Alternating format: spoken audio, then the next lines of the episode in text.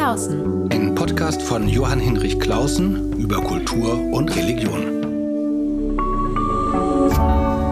RevLab.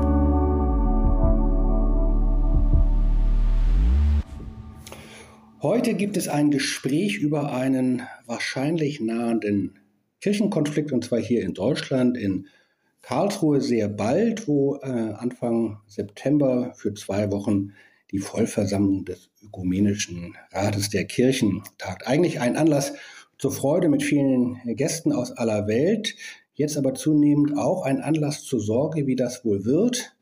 Und äh, vor allen Dingen deshalb, weil zwei, in besonderer Weise zwei Konfliktthemen irgendwie drohen und man noch nicht richtig weiß, wie man damit umgehen soll. Und mit einer Person, die ja vielleicht Teil eines dieser beiden Konfliktaspekte ist, habe ich mich verabredet. Ellen Überscher, vielen ist sie bekannt als ehemalige Generalsekretärin des Deutschen Evangelischen Kirchentags und dann war sie im Vorstand der Heinrich-Böll-Stiftung, der grünen nahen politischen Stiftung und ist jetzt Mitglied im Vorstand der Stephanus Stiftung, ganz neu einem großen diakonischen Träger in Berlin. Vielen Dank, dass ich bei dir sein darf. Dankeschön. Herzlich willkommen. Ich muss mit einem Geständnis beginnen, äh, liebe Ellen. Eigentlich ähm, breche ich, indem ich mit dir spreche, mit einem heiligen Prinzip, weil ich normalerweise offene Briefe nicht zur Kenntnis nehme. Aber äh, du bist Autorin und äh, Mitinitiatorin einer solchen publizistischen äh, Intervention. Ihr habt mit einer ganzen Reihe von Menschen ähm, euch an den Weltkirchenrat und auch die evangelische Kirche in Deutschland gewendet, ähm, weil ihr befürchtet, dass der Umgang mit der russisch-orthodoxen Kirche jetzt angesichts des Ukraine-Kriegs, ähm, des russischen Angriffskriegs gegen die Ukraine, ordentlich gesagt, ähm, auf dem Weltkirchenrat nicht angemessen verhandelt wird. Magst du kurz, also vielleicht machen wir erst einmal eine ganz kurze Erklärung, was das eigentlich ist. Das weiß ja natürlich nicht jeder ungefähr. Ich sage mal, was ich weiß vom ÖRK und dann verbesserst du mich vielleicht und dann gehen wir auf euren offenen Brief. Hm. Also was ich weiß, der ich wirklich kein Ökumene-Experte bin, Gründung des Weltkirchenrats 1948, so das Zentralorgan der ökumenischen Bewegung, so eine Art Kirchenuno nach dem Zweiten Weltkrieg, sehr, sehr wichtig äh, vor allen Dingen für uns äh, in Nachkriegsdeutschland mhm. zur Reintegration mhm. auch der deutschen evangelischen Kirche. Deshalb war das, ist das so bei uns so ein wichtiges Thema.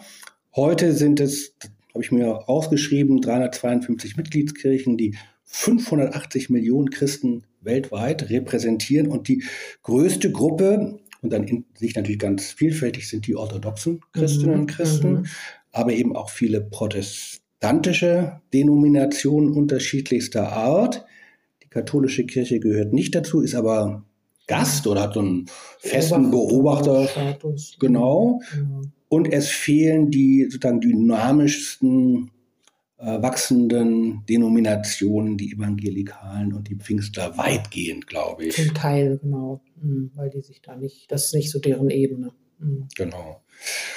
Also, wie gesagt, so eine Art Kirchenwohnung, ich weiß nicht, ob das genau richtig stimmt. Mhm, das, also das ist schon mal die erste Frage, über die man reden muss. Ich glaube, das mit der UNO ist ein bisschen irreführend. Das zeigt sich ja jetzt auch, weil das äh, diese konfliktregulierenden ähm, Mechanismen in dem Sinne nicht gibt, weil die ähm, was die orthodoxen Autokephalie nennen, also die Eigensinnigkeit, Ständigkeit der Kirchen wird ähm, wird durch, durch nichts begrenzt im ÖRK.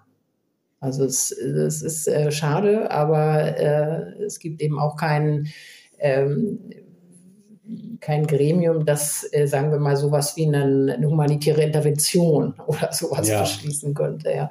Deswegen ist, glaube und die, die Methoden sind äh, vielleicht vergleichbar ähm, und die, die, die Schwierigkeiten der Kompromisserringung ähm, aber ich glaube, dass das, ähm, das Ziel äh, und die Methode sind dann doch äh, von der UNO unterschieden. Deswegen finde ich das manchmal so ein bisschen irreführend. Ja, ja, also das war vielleicht zu flapsig. UNO-Vergleich. UNO äh, das machen viele. Nee, nee, das ist ja, also wenn es irgendetwas gibt, was man auch nur annähernd vergleichen könnte, dann, dann wäre es die UNO, aber dann hat es wieder, gerade wenn es eben jetzt, wie, wie jetzt gerade äh, dazu kommt, dass plötzlich ähm, auch die Kirchen im Zentrum von Konfliktsituationen, politischen Konfliktsituationen stehen, ähm, dass dann eben die Mechanismen andere sind. Und das, das kann dann eben zu Missverständnissen führen. Und weil es eben auch nicht so ein professionell politisch-diplomatischer Betrieb mit großem Apparat ist, sondern man sich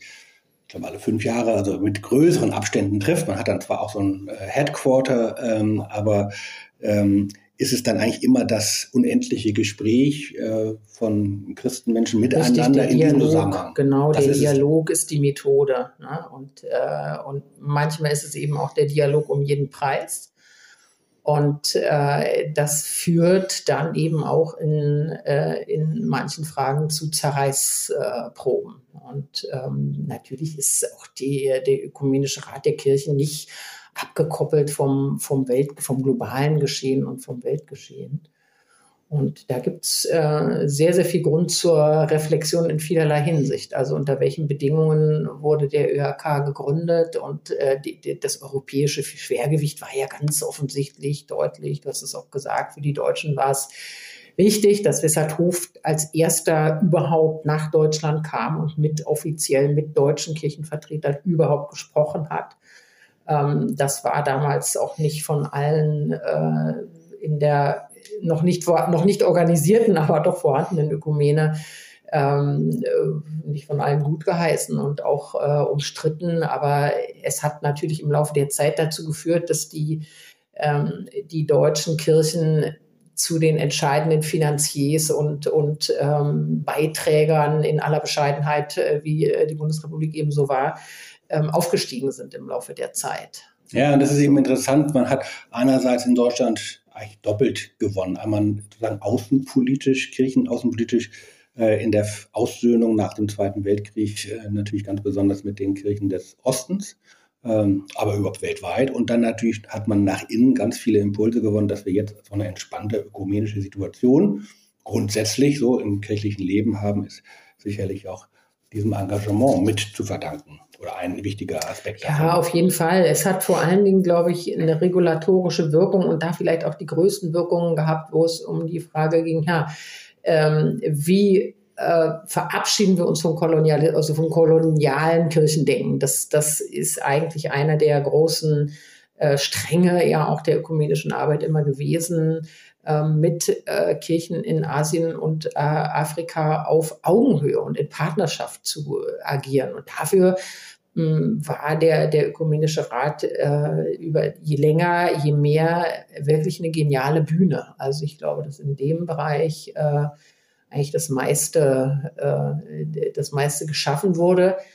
Ja, was sich jetzt auch wiederum ähm, verändert und, und in, in Themen hineinführt, die, die man dann wiederum vom globalpolitischen Zusammenhang nicht trennen kann. Also wenn der Generalsekretär, der gewählt wird, neu jemand ist aus Südafrika und Südafrika äh, zu einer Gruppe von äh, Ländern aus dem Kontinent gehört, die der UNO-Resolution äh, zur, zur Ächtung des äh, russischen Angriffskrieges nicht zugestimmt haben, dann bedeutet das, das auch was für den Ökumenischen Rat. Ja. Dann kommen wir doch gleich auf das aktuelle Thema und diese anderen Themen, Postkolonialismus, Rassismus, Antirassismus, die spielen auch eine große Rolle, sind schon angekündigt, kommen wir vielleicht nachher mhm. noch drauf, aber gehen wir doch mal darauf. Also äh, du mit einer ganzen Reihe von Mitunterzeichnern und äh, Mitstreiterinnen habt einen offenen Brief geschrieben.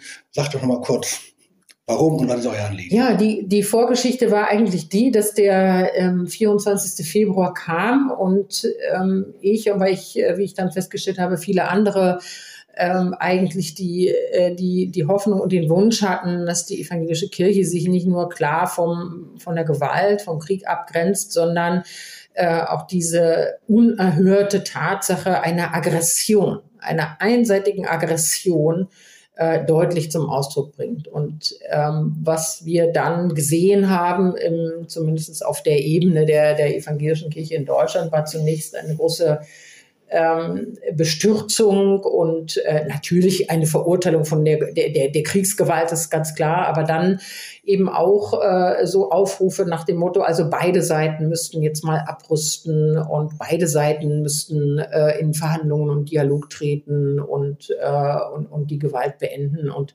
ich glaube, da waren viele wirklich fassungslos. Also wie dieser äh, wie, wie es sein kann, dass, äh, dass eine Kirche, die sich eigentlich als Anwalt ähm, der von Opfern äh, selbst definiert, ähm, so vernachlässigen kann, dass es in diesem Falle tatsächlich ein eindeutiges Opfer und einen eindeutigen Aggressor gab. Und das, das war so einer der Gründe. Dann gab es noch ein paar andere, ähm, äh, vor allen Dingen die, die friedensethische naja, wie soll ich sagen, äh, Ver Ver Verwirrung, also mit äh, sehr, sehr unterschiedlichen Äußerungen und eben gepaart auch mit einer Einschätzung der Lage in Mittel- und Osteuropa, auch in Bezug auf, ähm, auf die russisch-orthodoxe Kirche, die, glaube ich, viele schon lange nicht mehr geteilt haben. Und ähm, ich habe mir so die Frage gestellt, wenn das jetzt die, ähm, diese etwas unklare, aber dann vor allen Dingen auf das, die Gesichtswahrung der russisch-orthodoxen Kirche, insbesondere des Moskauer Patriarchats konzentrierte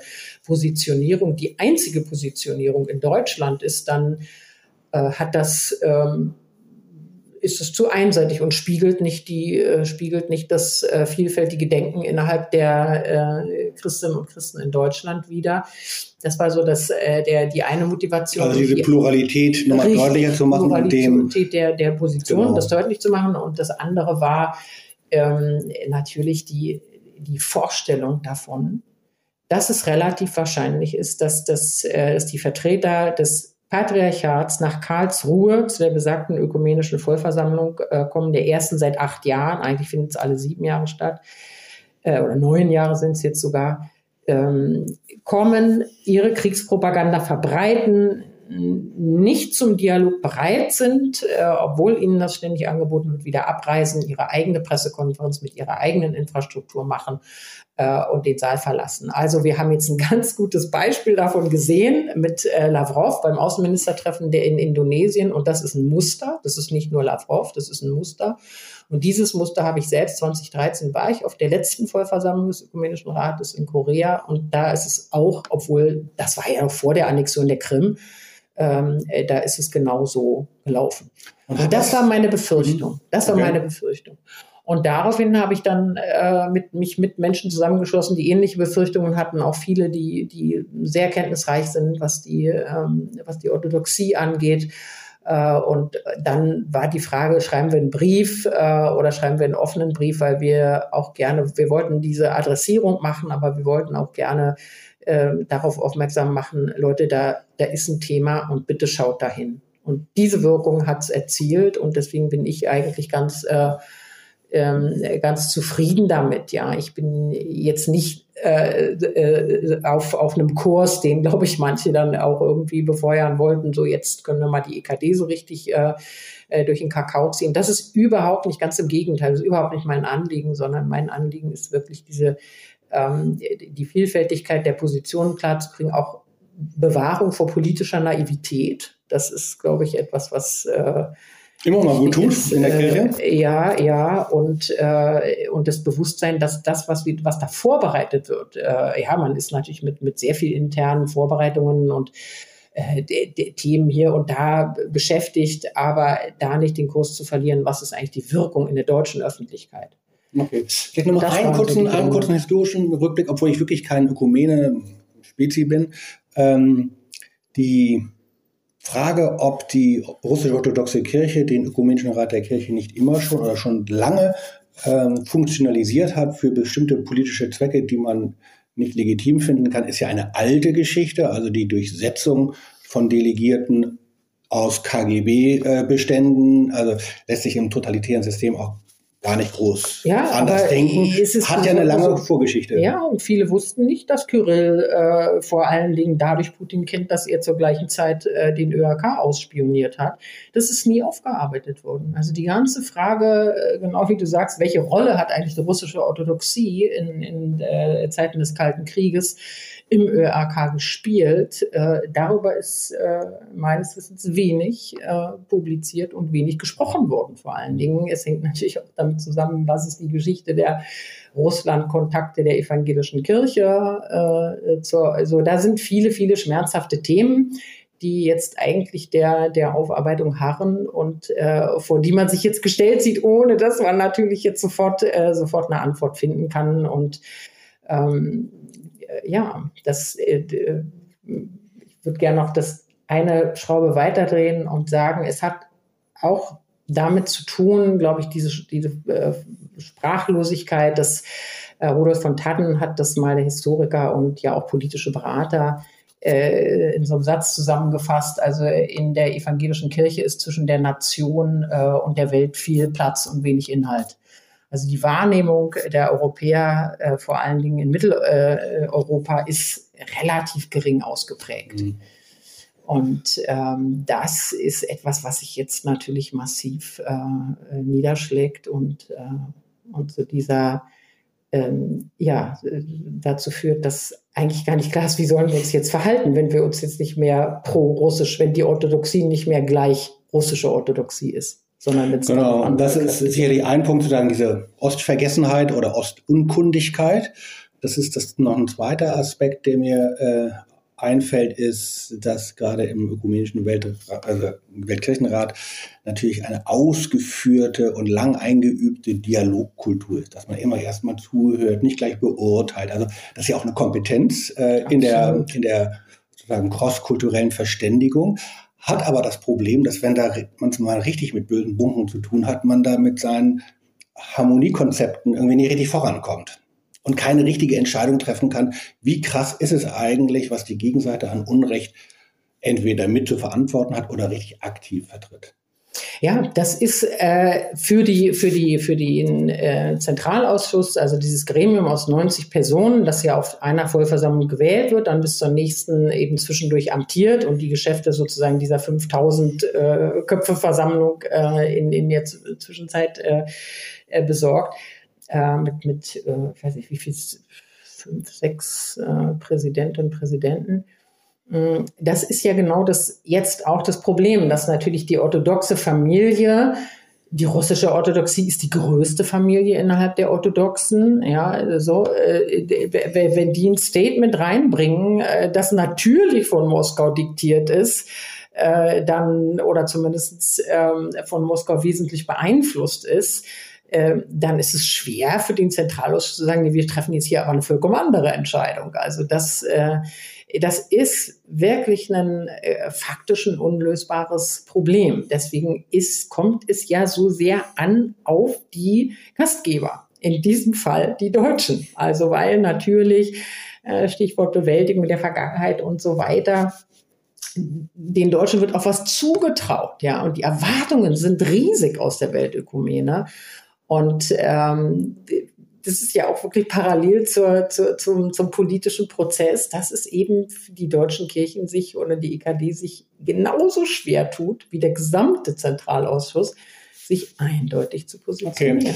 Ähm, und dann hat man wiederum auch das Problem, erstens, dass äh, es ja auch nochmal auch andere kritische Stimmen äh, in, innerhalb der evangelischen Kirche gibt, neben euren.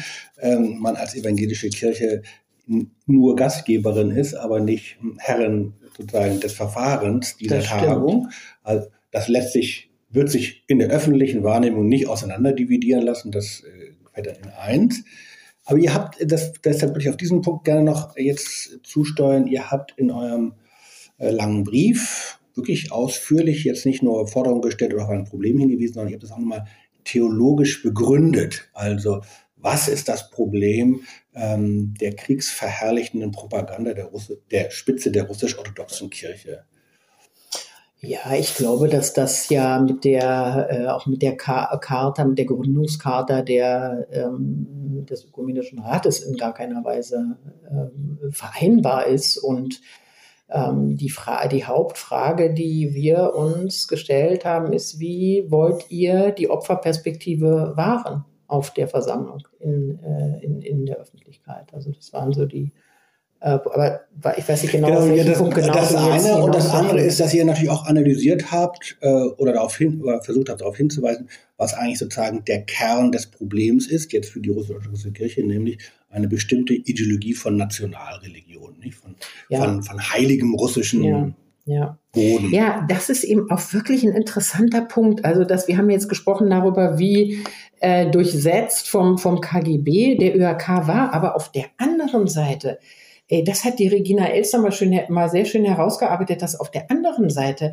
ja auch die russische Orthodoxie gezwungen worden ist in diesem Dialog mit den westlichen Kirchen. Das war ja der einzige Weg nach außen. Man darf ja nicht vergessen, das ist auch äh, wirklich so. Wir haben es mit einer Märtyrerkirche zu tun. Also Stalin hat 30 oder 40.000 äh, russische orthodoxe Priester umbringen lassen, ja. Und dann sind die konfrontiert worden mit dieser äh, sozialethischen Ausrichtung der, der westlichen Kirchen und haben dann angefangen, äh, in ihrer eigenen orthodoxen Tradition herauszuarbeiten. Wir haben auch sozialethische äh, Positionierungen und, und theologische Ansätze. So, und dann kam äh, dann kam die friedliche Revolution und, und auch das, das ähm, sozusagen Russland so ein bisschen und die, die, die russische orthodoxe Kirche so ein bisschen auf sich zurückgeworfen war und es plötzlich im Grunde genommen wie so eine Art Rückschritt gab, man aufgehört hat, im Laufe der Jahre über die Sozialität nachzudenken, sondern nur noch auf die individuelle Moralität geguckt hat. Und dann äh, sich man sich also eben und sich auf diesem Wege immer stärker abgegrenzt hat von, ähm, von westlichen Emanzipationsbewegungen, ob das jetzt äh, LGBT, äh, nicht was, was immer so äh, hochgezogen wird, die sogenannte Gender-Ideologie und, und, äh, und so weiter. Das ist ganz interessant, das ähm, zu sehen, dass dadurch die Orthodoxie auch was verloren hat, nämlich über sozusagen ihre eigenen Quellen, äh, über, die, die sie haben, über Sozialität und soziales Zusammenleben nachzudenken und in diesem Zusammenhang auch über Krieg und Frieden nachzudenken. Weil das ist witzigerweise in der, also es gibt ja Papier von 2000 über so ein Sozialethikpapier, das hat auch ziemlich viel Furore gemacht, äh, der russischen Orthodoxie, ähm, wo ein sozialethisches Papier, wo auch zur Friedensethik Stellung genommen wird wo man auch Sätze lesen kann, wie das kein Krieg heilig ist. Also kein Krieg darf als heilig, kann als heilig gerechtfertigt werden und so. Also das sind alles Papiere, die ja, ja, und da gibt es ja diese Verschärfung der letzten Jahre, ja, eben Abgrenzung vom Westen als Hauptthema. Genau. Und dazu sucht man sich dann diese äh, individualethischen Themen, mit denen man manche Menschengruppen vielleicht in Russland mobilisieren kann, also eben Schulenverachtung und, und so.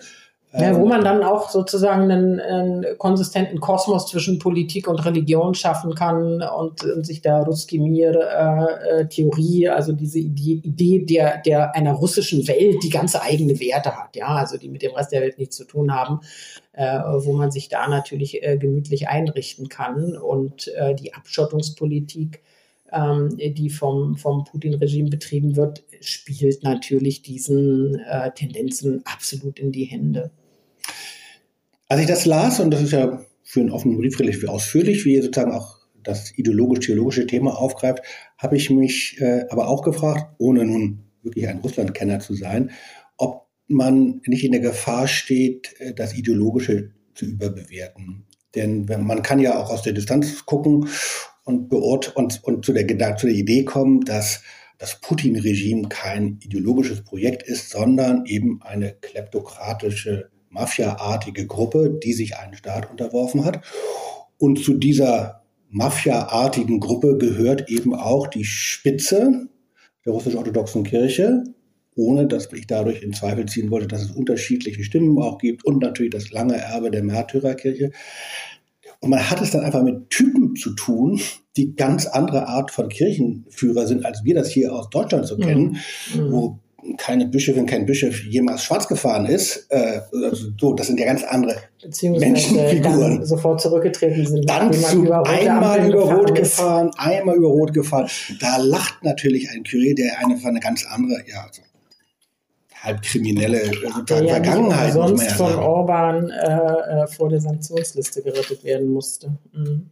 Und das ist natürlich etwas, was man, was aber schwer auszusprechen ist oder was auch schwer überhaupt zu verstehen ist, dass das Leiter von Kirchen sind. Oder also das, das finde ich total wichtig. Jetzt nicht die, äh, die Religiosität, die tiefe Religiosität und die tiefe Ernsthaftigkeit und Menschlichkeit und, und Christlichkeit ähm, von, von vielen orthodoxen Christinnen Christen, gerade in Russland, äh, in Zweifel zu ziehen oder auch die Arbeit von Priestern in Zweifel zu ziehen. Ich meine, es sind auch eine ganze Reihe Priester vom Putin-Regime ähm, unterdrückt worden, bis hin zu ähm, quasi kirchenpolitischen Morden, so muss man das ja eigentlich bezeichnen. Und das ist aber auch eine der Motivationen für den Briefgewinn, zu sagen, es, wir genau die Leute, die sich jetzt gegen ihre eigene Kirche wenden, unter Gefahr von Leib und Leben, die brauchen unsere Unterstützung. Wenn wir uns jetzt hinstellen und genau diesen Punkt, den du genannt hast, der so schwierig ist, ignorieren und sagen, ja, das sind aber unsere Gesprächspartner, dann ist das ja ein Schlag ins Gesicht aus meiner Sicht genau für diejenigen, die sich gegen ihre eigene Kirchenführung äh, positionieren. Ja. Und äh, das eben ein interessanter Punkt. Der wird in der ökumenischen Debatte eben oft verwechselt, dass wir denken, äh, im Westen in Anführungszeichen, also wenn wir da, äh, wir schützen die, wenn wir die, wenn wir die, die Spitze der Hierarchie nicht angreifen, dann schützen wir die anderen. Das Gegenteil ist der Fall. Und ehrlich gesagt, jeder, der äh, in der DDR ähm, äh, gelebt hat und ähm, das, das äh, 1988 verfasste Papier, äh, dass die SPD-Führung mit der SED-Führung gemacht hat, wo es eine riesige politische Opposition gab in der DDR, wird wissen, was ich meine. Ja, das, es ist ein Schlag ins Gesicht aller Oppositionellen und Dissidenten, wenn es ähm, in einer Zeit, wo es, wo ganz klar ist, der zivile Widerstand, wenn es nicht diese enorme Repressivität in Russland gäbe, wäre der zivile Widerstand enorm, auch gegen den Krieg. Und wenn man das ignoriert, dann, äh, dann, dann ist es schon ein Problem. Es ist ein Problem auch der politischen Bewertung der Situation. Das bringt mich auf eine Frage, die ich mir auch aufgeschrieben habe. Mir ist aufgefallen, dass bei den äh, Menschen, die unterzeichnet haben, habe jetzt nicht eine Liste geführt, aber mir viele ostdeutsche ja. äh, Intellektuelle oder Kirchenleute ja, auffielen, ja, also absolut. Menschen mit einer ostdeutschen Ja, weil das war der Kreis, ja, aber das war der Kreis von Leuten, die so beunruhigt waren und die sich gesagt haben, das kann, so kann das nicht, äh, so kann das nicht weitergehen. Das ist nicht unsere Position. Und das ist auch nicht das, was wir den äh, russischen und auch den, den orthodoxen Dissidentinnen und Dissidenten schuldig sind. Ja, das war der Kern, das war natürlich der Kern auch dieser Gruppe, mit der wir das äh, ja, obwohl es interessant ist, wenn man sich jetzt äh, sozusagen Stimmen aus, aus deutschen Bundesländern mal anschaut, stellt man fest, einige, die hoch alarmiert sind, weil sie wirklich allergisch sind und, äh, und vielleicht auch wachsamer sind als Leute mit einer Westgeschichte. Und aber, wenn man sich den ostdeutschen AfD-Flügel anguckt, Leute, die äh, dann wieder äh, die Nähe zu Russland suchen. Also das ist ein verrücktes Phänomen. Also darüber ähm, werde ich gar nicht fertig zu äh, sprechen.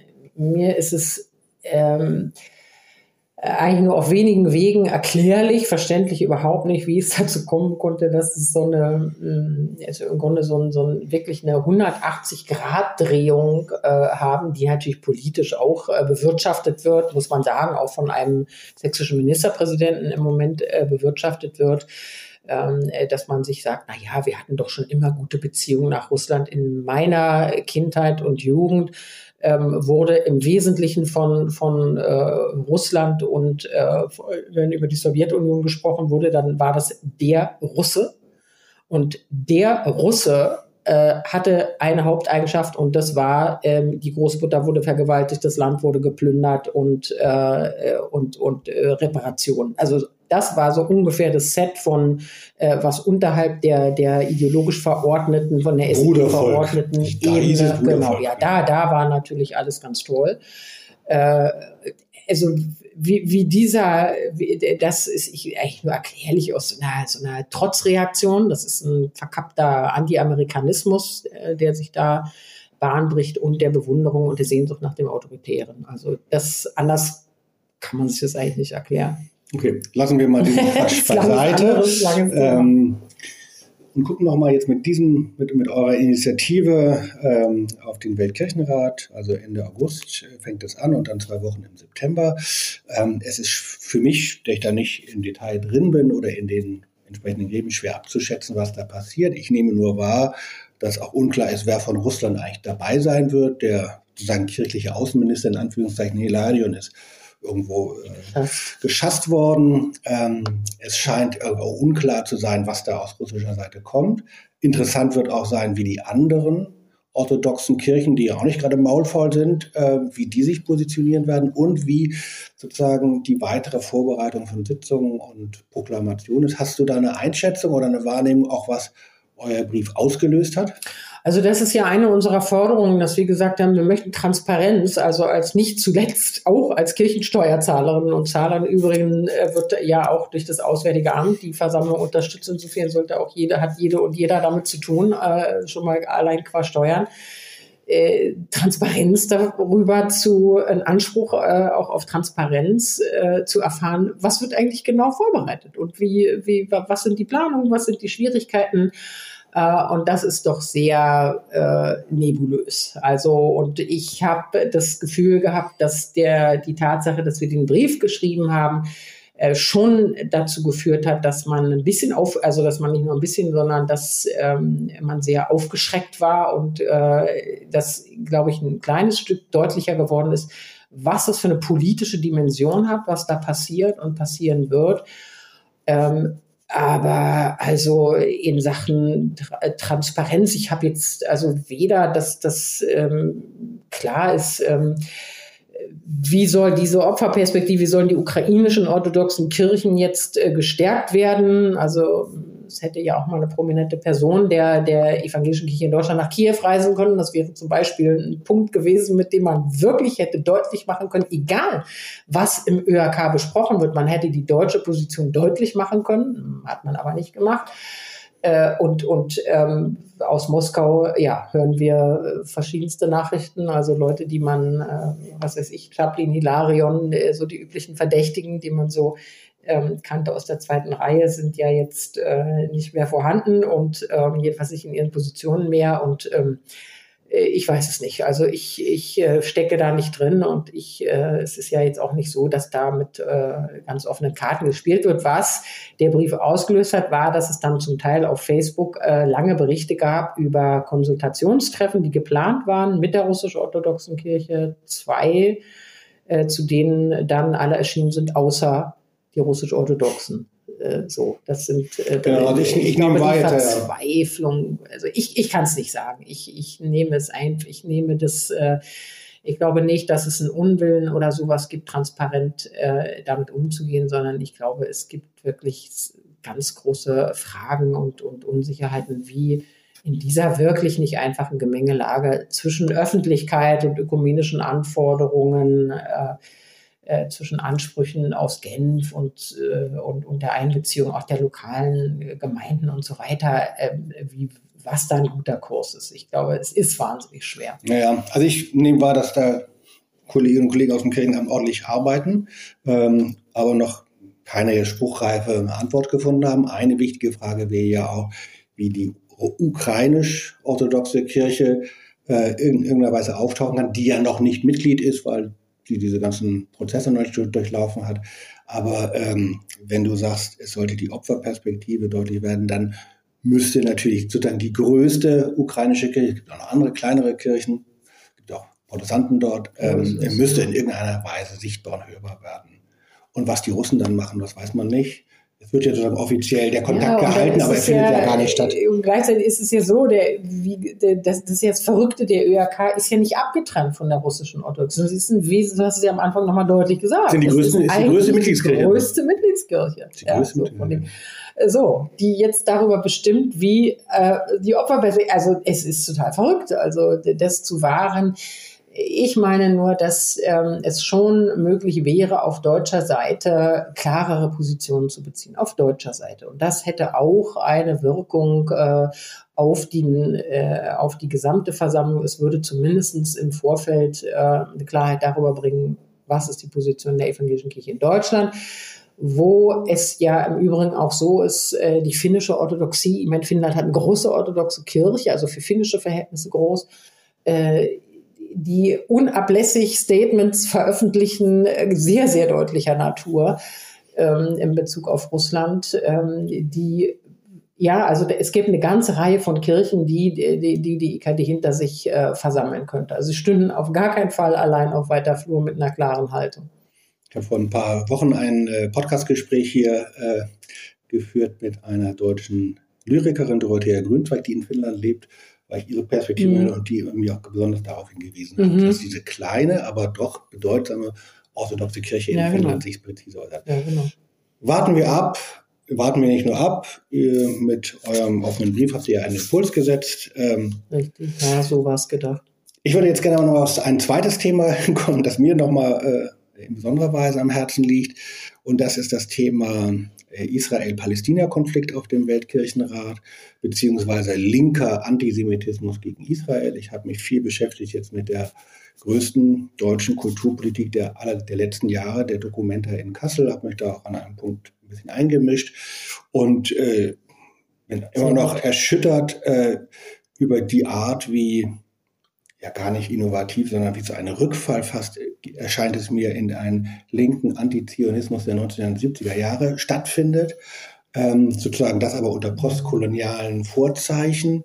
Ähm, und äh, will aber jetzt nicht nur auf die Dokumenta draufhauen, ähm, das haben schon viele getan, sondern habe wie eine ganze Reihe anderer Kolleginnen und Kollegen, die so äh, sich mit dem Thema Antisemitismus beschäftigen, große Sorge, dass das ähm, auf dem Weltkirchenrat irgendwie eine ähnliche Geschichte wird. Und gerade wenn die deutsche Öffentlichkeit zu Recht so sensibilisiert ist und dann irgendwie falsche Töne in Karlsruhe ähm, fallen, das eine verheerende Wirkung hat. Wie siehst du das? Genau so. Also das, äh, ich habe jetzt zu dem äh, Thema nicht äh, öffentlich Stellung genommen, aber es ist durchaus so, dass diese Sorge von einigen geteilt wird, auch innerhalb der evangelischen Kirche, insbesondere denen, die über viele Jahre lang äh, den jüdisch-christlichen Dialog auf ein Niveau äh, gehoben haben, wo es wirklich um, um, um gemeinsame Sichtweisen geht und äh, ähm, um theologisches Weiterkommen und, und, und Erkenntnisse. Und gleichzeitig äh, ist es ja interessant, dass ähm, du über äh, die Dokumenta, die ja einen ganz klaren postkolonialen Anspruch äh, hatte, damit angetreten ist, ähm, dass du das sozusagen verknüpfst mit dem ähm, äh, mit dem Israel-Palästina-Thema, da, da zeigt sich etwas, was ich glaube, was die letzten Jahre äh, gekennzeichnet hat, dass es plötzlich oder nicht plötzlich, sondern sehr gezielt ähm, einen Brückenbau gegeben hat zwischen ähm, der Position der Palästinenserinnen Palästinenser, der politischen Position, ja, auf der einen Seite und dem, dem, dem, dem, dem Kampf oder der, der, der dem, dem Postkolonialismus oder dem Antikolonialismus, sagen wir mal Antikolonialismus, in dem also ähm, die äh, gesamte Menschheitsgeschichte jetzt sozusagen in, in Anspruch genommen wird, zu sagen, ja, aber schaut mal Leute, wir haben so viel Gewaltgeschichte. Das ist alles kolonial verursacht. Und auch die Gewalt der Palästinenser ist kolonial verursacht.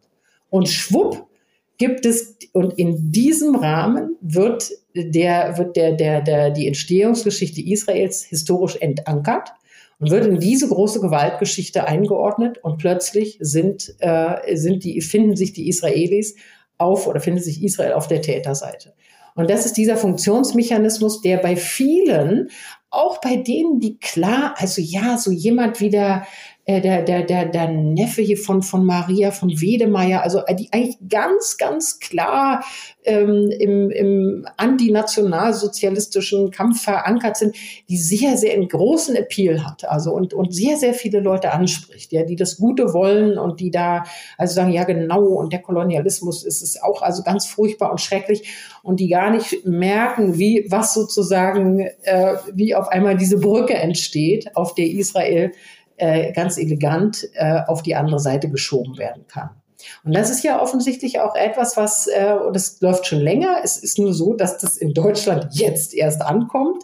Äh, also das Taring Party-Bild ist 20 Jahre alt. Also diese, daran merkt man, wie weit wir in Deutschland global, kulturell eigentlich äh, in, sozusagen hier in unserem Saft geschmort haben und das gar nicht mhm. äh, zur Kenntnis genommen haben, weil die Theoretiker, die diese äh, der multidirektionalen Erinnerung sitzen ja in, äh, also es ist an der Columbia, Said, an der Columbia und, und, und so Leute, die das äh, ähm, die das dann vorangebracht haben. Und, äh, und hier in Deutschland verschärft es sich natürlich, weil wir diese Konkurrenz der Narrative haben. Also gerade auf der Linken, die einen, die sagen, sie kommen, sie sind in die, sie haben sich politisiert äh, im, im, im Antisemitismus, im Nie wieder ja, und die anderen, die sagen, aber ich äh, habe mich eben politisch positioniert im Anti-Imperialismus und im, äh, im Abschaffen von ungerechten äh, Strukturen, globalen Strukturen. Und in Israel prallen diese beiden Narrative, die eben diese progressive Politik bestimmen,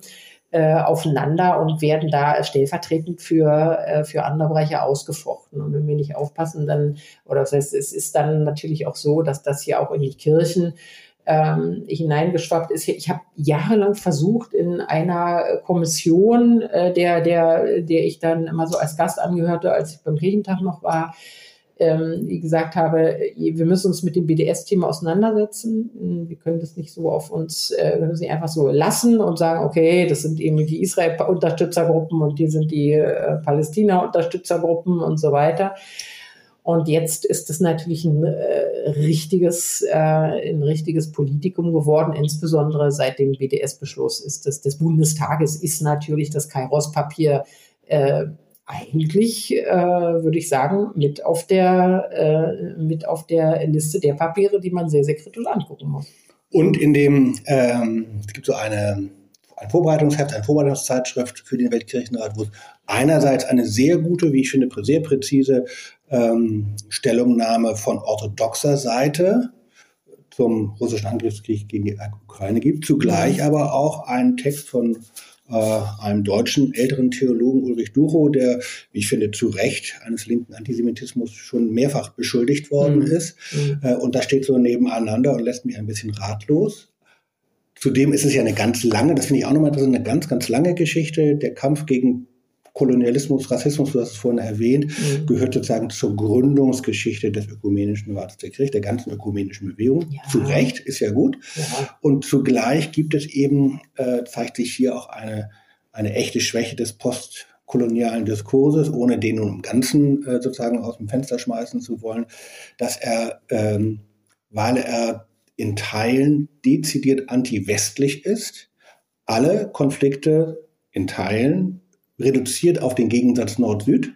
Schwarz-Weiß. Schwarz-Weiß, ja, Nord-Süd, das wechselt sozusagen, das ist die Ablösung des alten Ost-West-Konflikts. Mhm. Ähm, und das führt dazu, dass dann eben Israel nicht nur auf die Täterseite kommt, sondern Israel ist Exponent mhm. des Westens. Mhm. Und deshalb äh, ja, genau. eben in besonderer ja. Weise unter, unter äh, sozusagen verbalem ideologischen Beschuss.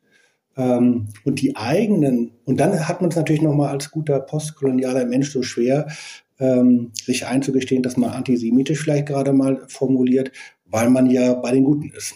Wie kann man da böse sein? Genau, ja, ja. Ja, also ich kann dem nichts hinzufügen, weil ich, äh, ich sehe das ganz genau so und, und das ja, und das Problem ist natürlich, dass für alles, also ich meine auch im, im Bereich, also wenn wir uns an den BDS-Beschluss äh, und das Vorfeld erinnern, dann gab es 200 äh, Intellektuelle aus Israel, die nun dezidiert äh, widersprochen haben und so weiter und so fort. Also äh, die Gemengelage ist ja auch nicht immer so, die ist eben nicht schwarz-weiß und die ist nicht so eindeutig. Ähm, und ich möchte jetzt gar nichts über die äh, ganze äh, Geschichte. Ich habe auch in den 90er Jahren in Heidelberg studiert und sehr, sehr viel auch gelernt von Ulrich Ducho und habe das auch, äh, äh, also diese sozusagen Bewusstseinsbildung, ja, in Bezug auf, auf uh, Ungerechtigkeiten ähm, äh, schätzen gelernt. Aber ich äh, glaube, dass ähm, sich die Dinge weiterentwickelt haben und dass, dass wir in neue äh, Dualismen hineinfallen, die wirklich äh, der Differenziertheit und der, der Ambiguität der Situation überhaupt nicht angemessen sind, weil zum Beispiel unter anderem ähm, die, die ähm, historisch gesehen die sozialen, sozial verursachten Konflikte, die es im Westen äh, immer gegeben hat, die werden ja auch nivelliert. Also es gibt ja nur noch, also so ja, ja. jedes, äh, äh, jede Ungerechtigkeit hier äh, ist, also jeder Mensch, dem auch Unrecht widerfahren ist, irgendwo in Europa oder in den Vereinigten Staaten oder wo auch immer, ähm, wird ja im Grunde des Kolonialismus bezichtigt. Also einfach nur qua Weißsein. So. Und das äh, sind ja, sind ja eigentlich Muster, von denen wir dachten, die haben wir jetzt seit ähm, Martion ein bisschen überwunden. Also dieses gnostische Denken, ja. So, das ist, war ja nicht von Erfolg auf lange Sicht gegründet und das kommt jetzt zurück und das ist eigentlich äh, glaube eine Weltsicht, die, die, die hochproblematisch ist. Mhm. Also ich meine, wir müssen auch sehen, was das Israel-Palästina-Thema angeht, dass ähm, äh, ich habe vom, äh, dass das auch eine, da auch die Kirchen einer politischen Strategie folgen. Ich habe vor ein paar Jahren mit Stayer äh, selber gesprochen, aber noch Außenminister, jetzt ist er ja Ministerpräsident in, in Palästina und der hat und mir sehr, sehr unverblümt und deutlich gesagt, was die Strategie äh, ist, es ist, ist, ja auch offensichtlich ähm, der, der, der Internationalisierung des Konfliktes, indem man eben das ganze Thema auf ein höheres Niveau äh, führt und sich, sich, sich Verbündete sucht, die dann natürlich ihre Narrative in äh, das palästinensische Narrativ mit einhaken. So, das ist ja die, äh, das ist ja die ganze Strategie. Äh, die, die wird politisch verfolgt und, ähm, und die Kirchen finden dann eben nicht zu einer eigenen, äh, zu einer eigenen Strategie, sondern äh, beteiligen sich dann auch an Aktionen, die in ihrer Wirkung ja vollkommen absurd sind. Also wenn genau diejenigen, die auch in äh, Israel sich um Dialog mit, ähm, ob es in der Wissenschaft ist, in der Kunst, in der Kultur, auch im Umweltschutz, ähm, die sich um Dialog und Zusammenarbeit bemühen, wenn ausgerechnet die dann sanktioniert werden sollen. Also das so, das sind ja dann diese ja. Absurditäten, die die deutlich machen. Also so auf diesem Wege werden wir das Problem nicht lösen. Jetzt kommt noch hinzu, nochmal Stichwort Generalsekretär des Ökumenischen Rates, ähm, dass ja schon Desmond Tutu, als er noch äh, lebte, ähm, das Wort von der Apartheid äh, prominent äh, übertragen hat auf das Thema Israel und Palästina.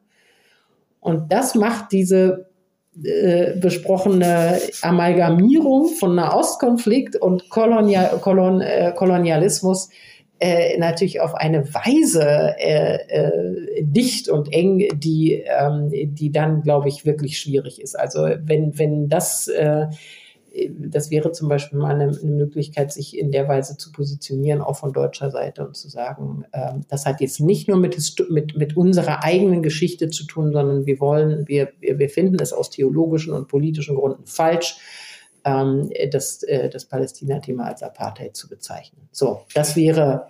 Wäre sehr sinnvoll. Ähm, ein kleiner Aspekt dazu noch. Ähm, dass natürlich die Erinnerung an den Kampf gegen die Apartheid, äh, gegen die Apartheid zu den großen Heldengeschichten ja, ähm, ja. der ÖRK, das ist sozusagen Identitätsbildend. Damals haben wir Richtig. auch gegen die EKD, auch gegen, also viele Kirchen, gegen viele stimmt. Kirchenämter mhm. die äh, Apartheid sozusagen in äh, Südafrika überwunden. Insofern äh, ist es mhm. natürlich auch bei aller Unsicherheit, was soll so eine ökumenische Bewegung, immer natürlich noch eine besondere Gefahr und Versuchung, dass man sagt, wir machen das wie damals, wir sind gegen Apartheid und deshalb jetzt. Also das ist jetzt ein bisschen gemein, aber Nein, so, ein, so, ein, so ja, ein, genau. eine Dynamik kann es ja geben. Natürlich, das ist absolut parallel auch zum äh, Thema der Ostpolitik. Äh, so, ja, obwohl ähm, Stimmt, das war auch. Das Klingbeil ja geschrieben hat, wir sind nicht schuld am Ukraine-Konflikt, aber äh, im Grunde genommen gibt es natürlich diese Tendenzen, den garstigen Rahmen der Geschichte zu überspringen und Parallelitäten herzustellen, die gar nicht existieren, äh, um ja, aus dem eigenen identitätsstärkenden äh, Fundus äh, schöpfen zu können. Klar, das, äh, das ist auf jeden Fall so. Aber da sind wir wieder bei dem Thema der Frage, gibt es eine kritische Selbstbeschäftigung des Ökumenischen Rates mit der eigenen Geschichte? Und ich glaube, solange sich, sich. Diese Weltversammlung, ich meine jetzt die, die, die Debatte, die, die ist ja global jetzt, ja, der Aufarbeitung von, also wenn die Museen gucken und so, eigentlich wäre es jetzt der ideale Moment, sozusagen paradigmatisch auch für andere äh, globale Zusammenhänge äh, eine geschichtliche Reflexion zu machen, wo es ja auch viele, wir haben ja auch viele, viele positive. Ja, viel äh, Erfahrung ist da in der ökumenischen Bewegung. Ja, und auch Methodik, die erlernt worden ist. Wie führt man einen solchen globalen Dialog wirklich auf Augenhöhe? Da wär, würde ja sehr, sehr viel auch, auch äh, Zukunftsweisendes zutage gefördert werden. Aber sich dieser Vergangenheit zu stellen, ist, glaube ich, die Voraussetzung dafür, auch eine Klarheit, die geht dann vielleicht auch nicht immer zu unseren Gunsten, äh, also wie wir uns jetzt die Welt vorstellen, aus. Aber ähm, ich glaube, das ist ein wichtiges, äh, zukunftsweise ist es auch wieder so ein, so ein Zeichen von, ähm, von Relevanz wäre.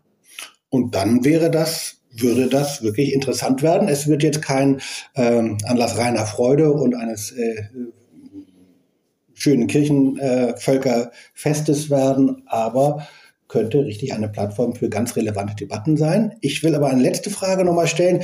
Vielleicht ärgere ich dich damit ein bisschen, aber wenn ich, äh, wird sich ja wehren können, äh, wenn ich mir dieses Programm und diese ganzen programmatischen Vorankündigungen anschaue des äh, Weltkirchenrats und seiner Versammlung und welche Themen alle bearbeitet werden, alle großen sozialen, wirtschaftlichen, alle großen Themen sind da, wird mir ganz schwindelig wie soll eine solche Einrichtung, wie soll eine solche Versammlung das bewältigen?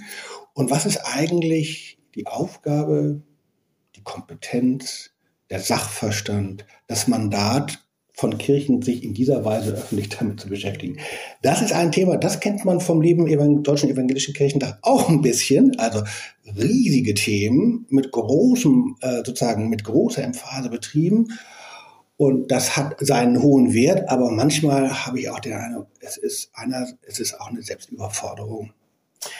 Also ich glaube, nach dem, äh, nach der Pandemie, dass es eine neue Wertschätzung von Begegnung und Dialog gibt. Also, also die emphatischen Formulierungen auf Englisch klingt es ja also alles immer ganz äh, wunderbar und wenn, wenn man sich das mal so in, ins Deutsche übersetzt, dann, dann wird es ja auch äh, alles sehr äh, äh nüchtern äh, so. Äh, das, das ist klar und sicherlich ist da auch ein sozusagen so ein, so ein, so ein in, in Hintergrundrauschen dabei, dass das ähm, ja, das vielleicht ein bisschen mehr verspricht als da ist, aber äh, faktisch funktioniert es natürlich so, dass äh, ja sehr, sehr viele kleine äh, Gruppen. Es gibt sozusagen diese offizielle Tagung mit den Delegierten und ringsherum gibt es ja wahnsinnig viele Begegnungsmöglichkeiten, also auf liturgischer Ebene. Und das ist eine ein unglaubliches, darf man nicht vergessen, bei so einer Versammlung spielt die Spiritualität eine Wahnsinnsrolle und das ist, das ist unglaublich. Also was man da erlebt, ja, und was man da äh, was man da auch, auch äh, wirklich genießen kann, das ist schon enorm. Und dann gibt es irrsinnig viele Arbeitsgruppen, wo, wo, äh, wo man sehr, sehr viel über die eigene Positionierung lernt. Also ich habe, äh, da, da bin an manche Dialoge da hineingegangen und habe gedacht, naja, ist doch klar, also so sehen wir die Welt. Also zum Beispiel was äh, Geschlechterverhältnisse angeht oder so. Und dann waren Leute, die waren äh, auch meiner Meinung, aber aus komplett anderen Motivationen her, wirklich aus dem Gegenteil von dem, von, aus, von dem ich überzeugt bin.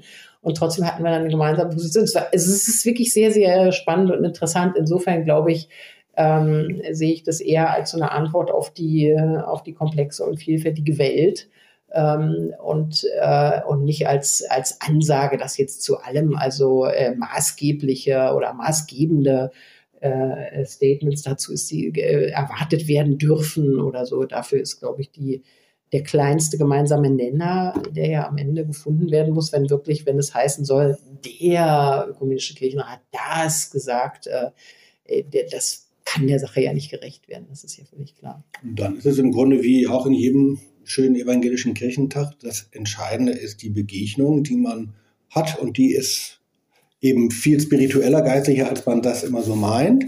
Und sie ist aber manchmal auch ordentlich zugespitzt und konfliktreich und äh, das naja, ist ja auch eine Chance mal, nach als der Reinhard Pandemie. Höppner 2007 gesagt hat, äh, Frieden schließt man mit seinen Feinden und nicht mit seinen Freunden, übrigens auch mit den Taliban, ist er politisch derartig verkloppt worden, äh, äh, insbesondere von der anderen politischen äh, Seite. Und äh, ja, und wenige Jahre später war das genau, äh, und gucken wir mal jetzt nach Afghanistan, war alles ähm, so. Ja, das war das Gebot der Stunde. Also von daher ist das, glaube ich, äh, nicht, das heißt ja dann immer sozusagen das Prophete, der, der, der prophetische Zug äh, der Kirche oder so, der ähm, den gibt es natürlich auch. Und ähm, ich wünsche mir, dass die Freiheit auch des, des, des äh, politischen Denkens, die die Kirchen haben, dass die ähm, wirklich unabhängig von, von politischer Beeinflussung äh, genutzt wird. Vielen Dank. Das ja. war schon mal eine sehr schöne Begegnung. Nur zwischen uns beiden und denjenigen, die zugehört haben. Herzlichen Dank fürs Zuhören. Ja, ich danke. Und wir sind mal gespannt, was passiert. Absolut. Vielen Dank, liebe Ellen. Dankeschön.